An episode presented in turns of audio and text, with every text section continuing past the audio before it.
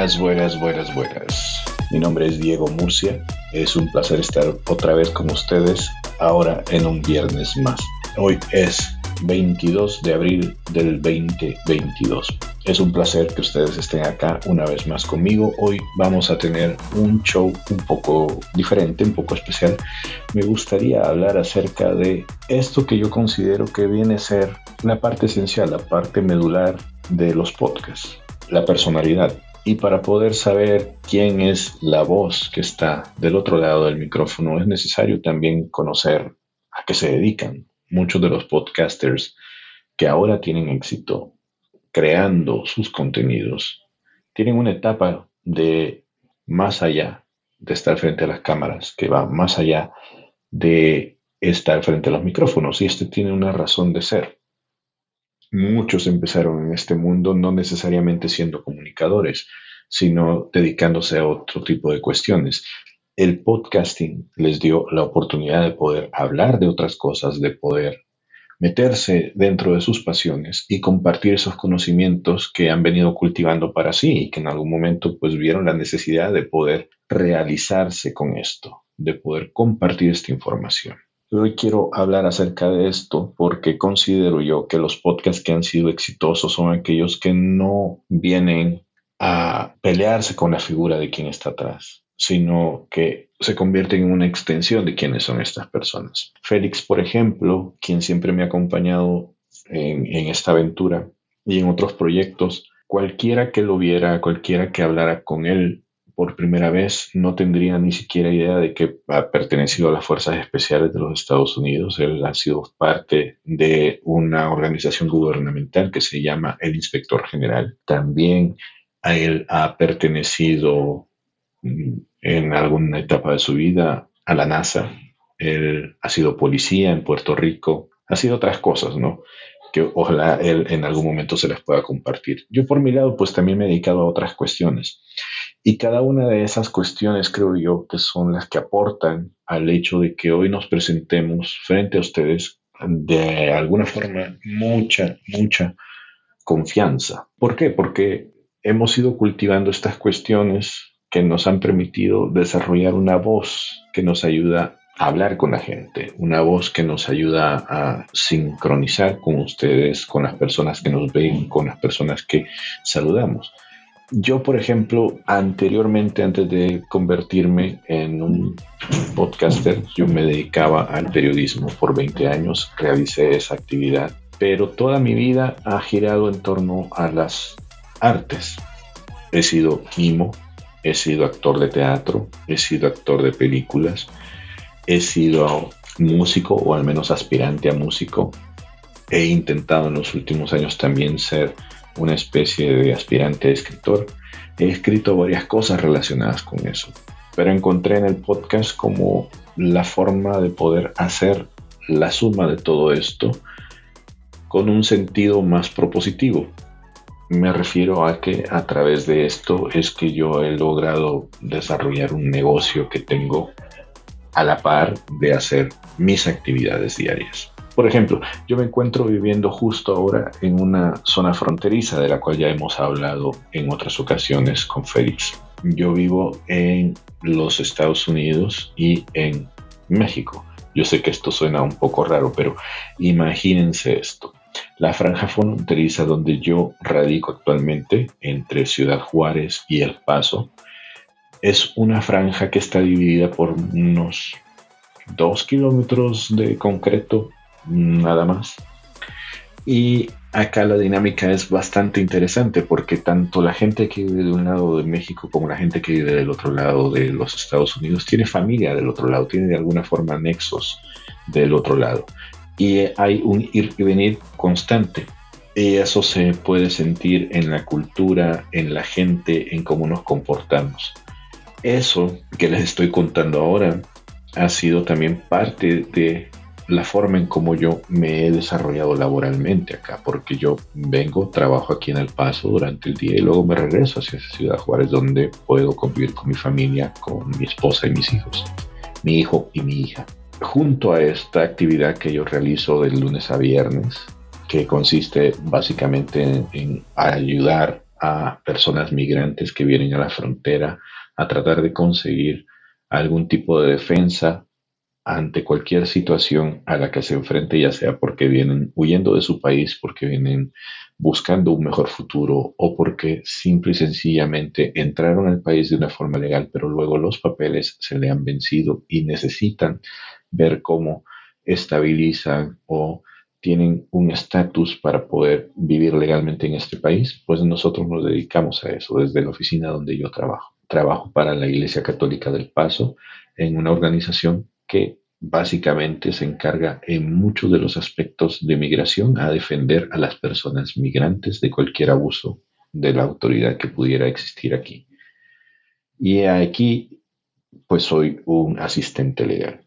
Anteriormente, antes de entrar a este trabajo en el que ya casi cumplo unos cuatro años, pues trabajé como periodista para un periódico local y también trabajé como profesor de español donde me dediqué por más o menos unos 3, 4 años a dar clases de español a estudiantes universitarios que también son mexicoamericanos o que son mexicanos que tienen la oportunidad de poder venir a estudiar acá.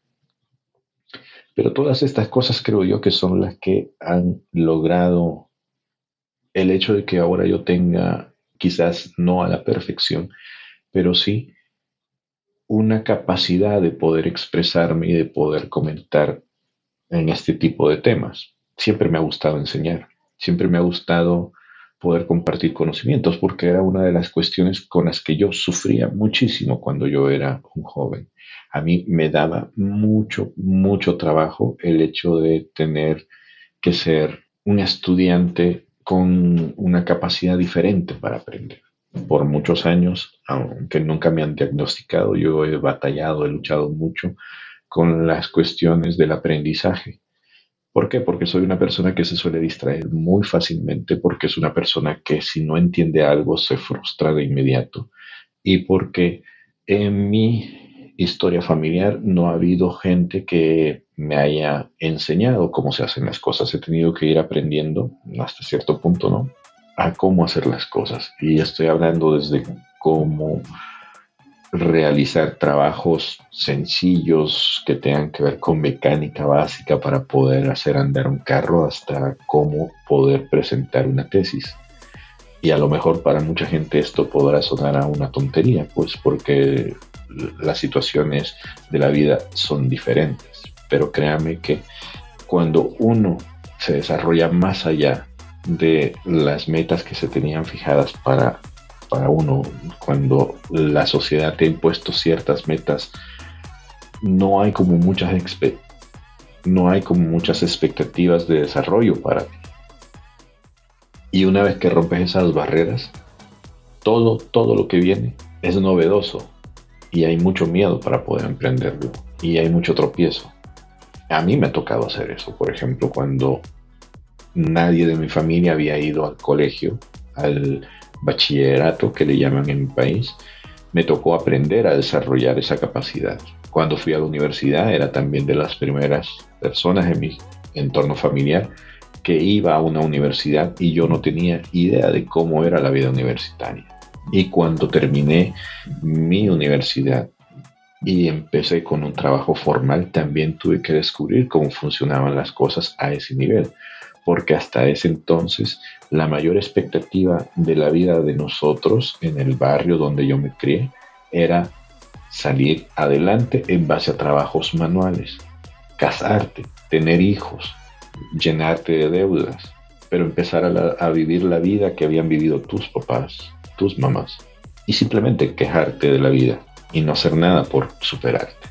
Una vez que rompes esa frontera y vas dejando gente atrás, tu vida se va llenando de nuevas expectativas y vas buscando estar mejor. No sé qué podría ser en mi caso estar mejor, porque yo obviamente desde que salí del Salvador hasta que me mudé aquí a los Estados Unidos, y eso es una gran diferencia, yo no he emigrado, yo me he mudado, no he tenido por fuerza de algo externo que venir para acá algo que me expulsara de mi país, me refiero, como otras gentes. Y en ese caso he sido muy privilegiado. Pero cuando no tienes esas coerciones ahí, lo que vas cobijando, lo que te va cultivando, te va convirtiendo en una persona que va pidiendo cada vez más y más de ti. Entonces, una vez que ya superas esas expectativas, cualquier cosa que venga es novedosa y por lo tanto complicada, porque es lo primero a lo que te enfrentas. Es, a, es algo desconocido y obviamente da miedo, ¿no?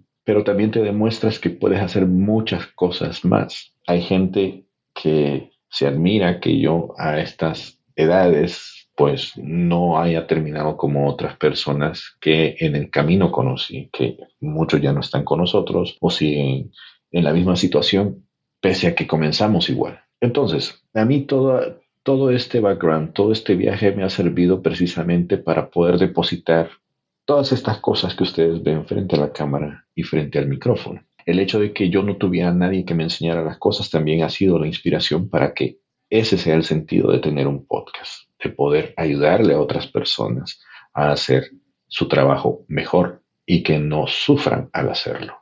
Porque no hay cosa más horrible que estar en un lugar donde no te gusta estar porque lo estás haciendo por obligación. Y es aquí donde yo trato de poner cada vez que puedo todo el conocimiento al servicio de la gente que me lo pide o que no me lo pide, porque a veces suelo cometer esos, esas indiscreciones. Y ahí entro con, por ejemplo, que he sacado yo de todo esto que he estudiado. Mi capacidad de autoenseñarme a estudiar es algo que yo también trato de aplicar con las clases que doy a través de los podcasts. Cada uno de los episodios que yo he sacado en los diferentes podcasts que tengo han servido para poder dar de cierta forma, con cierta estructura, el conocimiento que yo he logrado recaudar a lo largo de varios años. Mi forma de hablar, es producto, por ejemplo, de las clases de actuación de las obras que desarrollé. Mi forma de estar frente a la cámara también tiene que ver con el entrenamiento que recibí durante los años en que yo anduve explorando esas cosas, ¿no? Hice un cortometraje o dos, no recuerdo, hice un par de trabajos así independientes, hice cosas comerciales, me hubiera gustado ser en algún momento actor de telenovelas en México, pero pues todavía no se dio la oportunidad. No sé si en algún momento se vaya a dar. Yo nunca me cierro a nada. En algún momento también me gustaría ser actor de doblaje. Vamos a ir explorando esas cosas.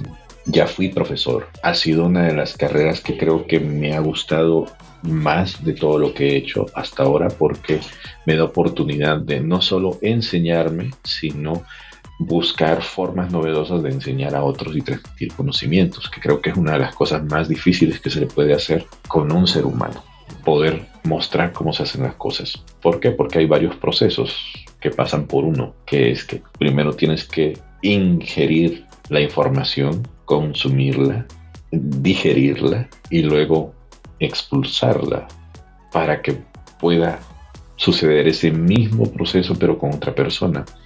Y si las personas te entienden lo que estás haciendo, entonces es misión cumplida. Si no, es una frustración, al menos desde mi punto de vista. ¿Qué otra cosa de mi background yo he logrado hacer ah, que ahora estoy aplicando al podcast? También mi capacidad de poder resumir las ideas y de poder escribir esas ideas es otra de las cosas que yo he quitado del periodismo y he tratado de aplicar acá. Y todo esto, como les digo, yo lo tengo condensado en cada uno de los productos que tengo desarrollados. Es por eso que nosotros creamos la escuela del podcast con Félix, porque eh, de alguna forma todo ese material a alguien le va a servir, ya sea que sea gratuito, ya sea que sea comprado, ya sea que ustedes nos quieran donar su tiempo revisando el material o nos quieran donar algo de dinero agradeciéndonos por ese material. Eso que está ahí en la escuela del podcast.com es producto de todos estos años. Y creo que le hace bien a cualquier persona que vaya a estar en contacto con, con ese material. Ahí en la escuela del podcast ustedes podrán ver videos, audios, audiolibros, artículos y algunas otras cosas que se están preparando a un lado, que ya están ayudando a gente. Posiblemente ustedes al frente de la cámara o detrás de los audífonos no se den cuenta de, todo el movimiento que hay en esto que él y yo estamos tratando de construir, porque esto es un sueño. Un sueño que creo que cada una de las personas que se mete a esto del podcasting en algún momento ha considerado, que es básicamente vivir de lo que estás haciendo, que es la creación de contenidos. ¿Por qué? Porque es divertido, porque no hay presión al hacer esto y porque te nace, te nace del corazón sin la ambición de convertirte en millonario, aunque a nadie le molestaría pues terminar así. A mí no me molestaría, ¿no? Entonces, esta información que ustedes tienen ahí es producto de otras actividades que suceden afuera de mi vida como podcaster, pero que de alguna manera se relacionan y al final están entrelazadas. Por ejemplo, hay varios proyectos en los que yo he participado en donde he servido como asesor, ya sea preparando guiones, creando noticias, estableciendo parámetros de marca para algunos podcasts o podcasters. He dado talleres, por ejemplo, relacionados con periodismo y con el podcasting y cómo esto puede ayudar a crear noticias más dinámicas de las que estamos viendo y que vayan de acorde a los tiempos que estamos viviendo. Yo recuerdo, por ejemplo, que allá por los años 2000 lo que estaba de moda eran los slideshows, que era básicamente tener una serie de fotografías en movimiento acompañadas de audio.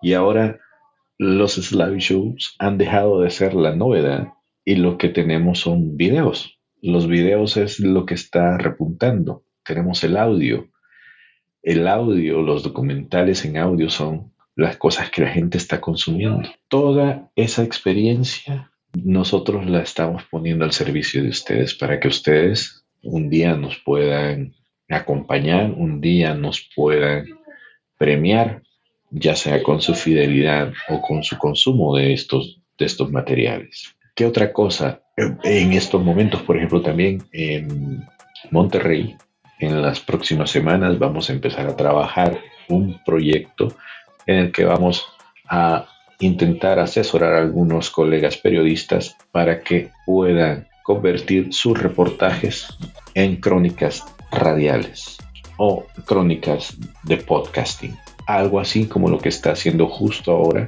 este programa de la NPR que se llama Radio Ambulante. Es de verdad yo lo digo, yo soy un gran fanático de lo que ellos están haciendo.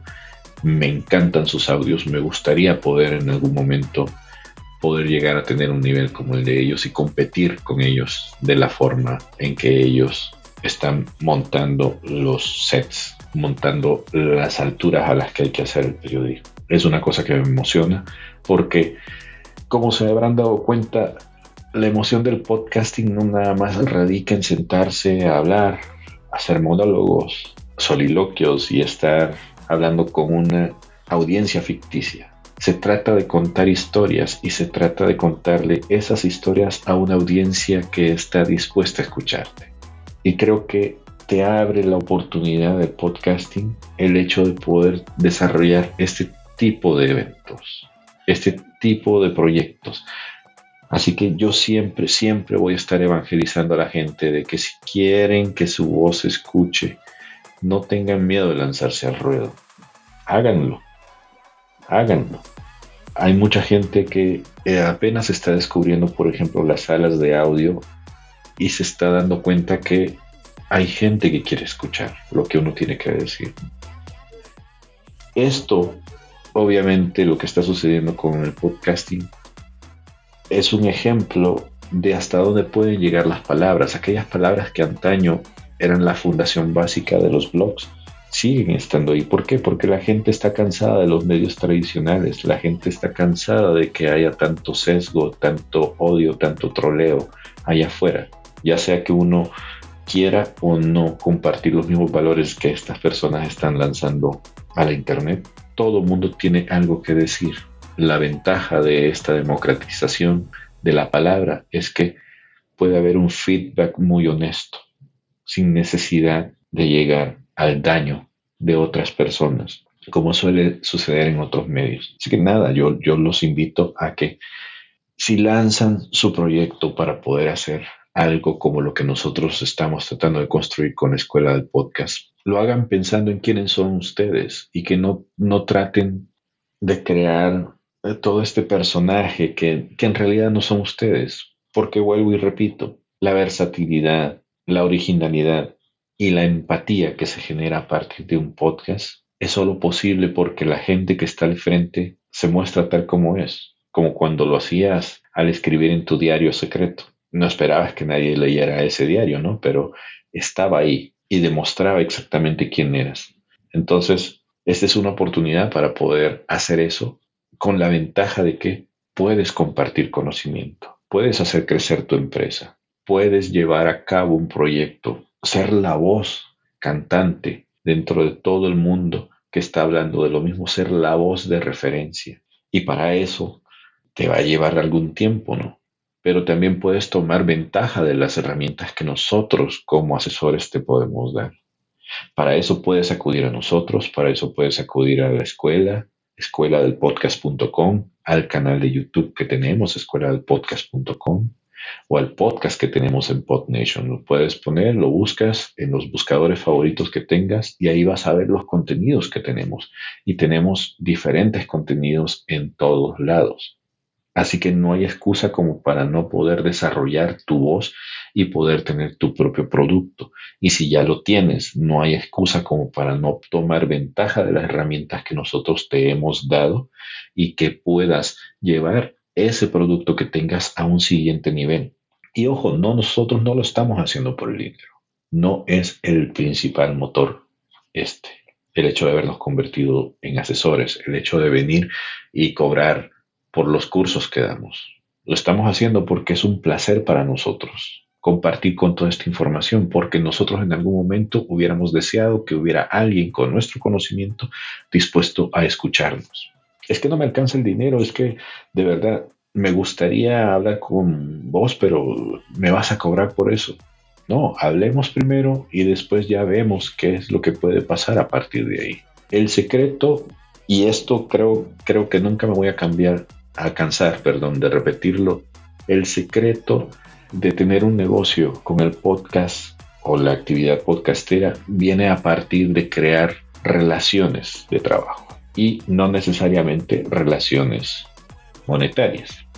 Vienen de la mano, eso sí, pero por ejemplo yo, los clientes que he tenido son gente que me han conocido primero, que han visto mi trabajo y que luego se han acercado a mí y me han pedido ayuda y han comprado mis productos y han comprado mis servicios.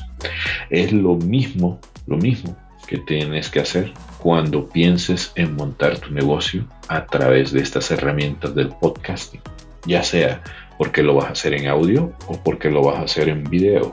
Pero esa es la mentalidad que tienes que llevar al momento de establecer tu voz. Yo llego hasta aquí me voy a retirar porque tengo otros asuntos que atender, pero les agradezco su paciencia. Gracias por acompañarnos. Los números de, del podcast siguen creciendo tanto en YouTube como en PodNation. De verdad, ver esos números a mí me da cosita, me da mucha alegría, me da mucha esperanza ver que cada vez vamos alcanzando a más y más gente y estamos llegando a más y más países. Es una alegría para mí sobre todo cuando mi mamá me dice que me ve y que se siente orgullosa de mí. Yo todo eso lo agradezco. Espero poder verlos aquí el próximo viernes. Espero estar por acá con ustedes hablando otra vez más con Félix sobre cualquier otro de estos temas que nos es de interés y que puedan acompañarnos en una nueva emisión de la Escuela del Podcast.